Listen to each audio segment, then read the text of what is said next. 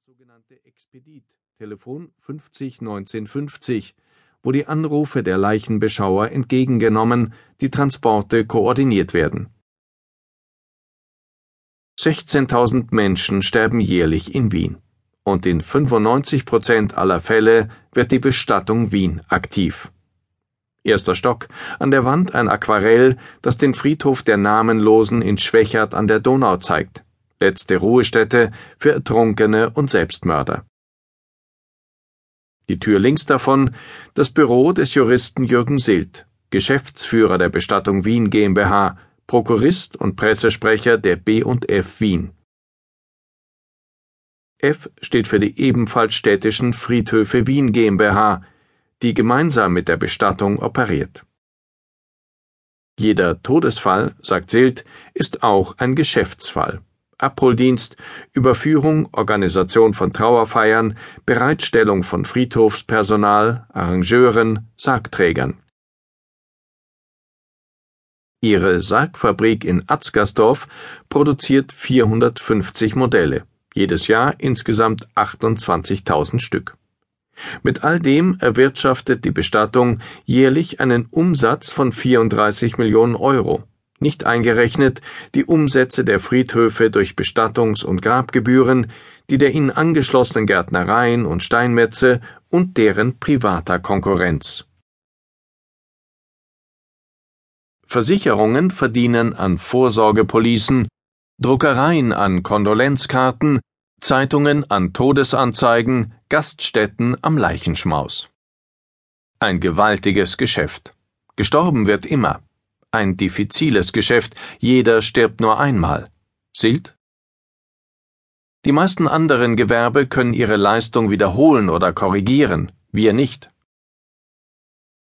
Stolz mache ihn, dass er sich an keinen Fall erinnern könne, bei dem der Bestattung Wien ein Lapsus unterlaufen sei. Sehen Sie, wir sind über hundert Jahre im Geschäft, da spielen sich die Abläufe ein, sagt er. Die Geschichte ist eng verknüpft mit den Habsburgern. Das österreichische Herrscherhaus regiert über Jahrhunderte mit katholischer Strenge und dem spanischen Hofzeremoniell, das auch im Todesfall gilt. Jeder Habsburger wird dreifach bestattet. Die Herzen in Silberurnen in der Augustinerkirche, die Eingeweide unter dem Stephansdom, die balsamierten Leichname in der Kapuzinergruft. Zur Trauer kommen Pomp und Prunk, wenn die bombastischen, düsteren Leichenkondukte des Adels durch Wien ziehen. Ab Mitte des 19. Jahrhunderts imitiert das aufstrebende Bürgertum diesen Spleen der Habsburger. Nun bestehen auch die Leichenzüge der Normalsterblichen aus Equipagen.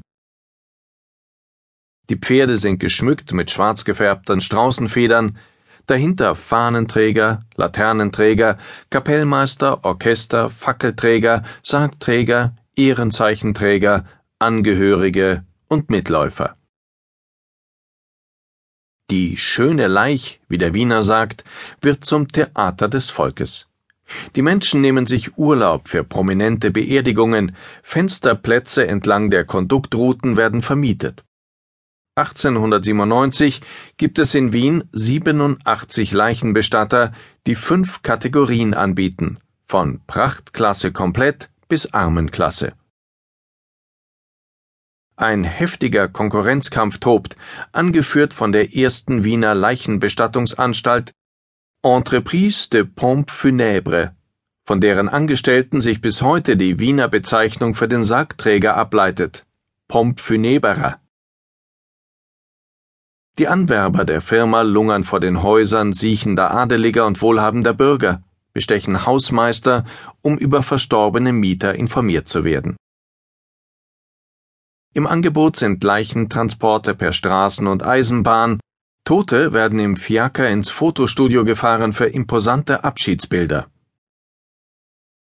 Bis die Stadt 1907 der Pietätlosigkeit ein Ende setzt, die Gewerbeordnung ändert, die Marktführer aufkauft und in der Stadt Wien städtische Leichenbestattung ein Monopol installiert, das bis 2002 bestehen sollte.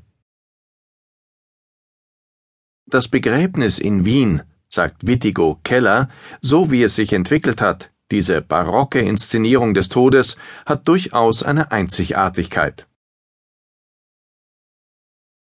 Der Kulturanthropologe, Kunsthistoriker und Künstler Keller leitet das Bestattungsmuseum in der Goldeckgasse 19. Bei seiner Eröffnung 1967 war es das weltweit erste seiner Art. 650 Exponate von Kutschen, Konduktmänteln, Zweispitzhüten über den josephinischen Gemeindesarg, wiederverwendbar, weil mit einer Klappe ausgestattet, durch die die Leiche ins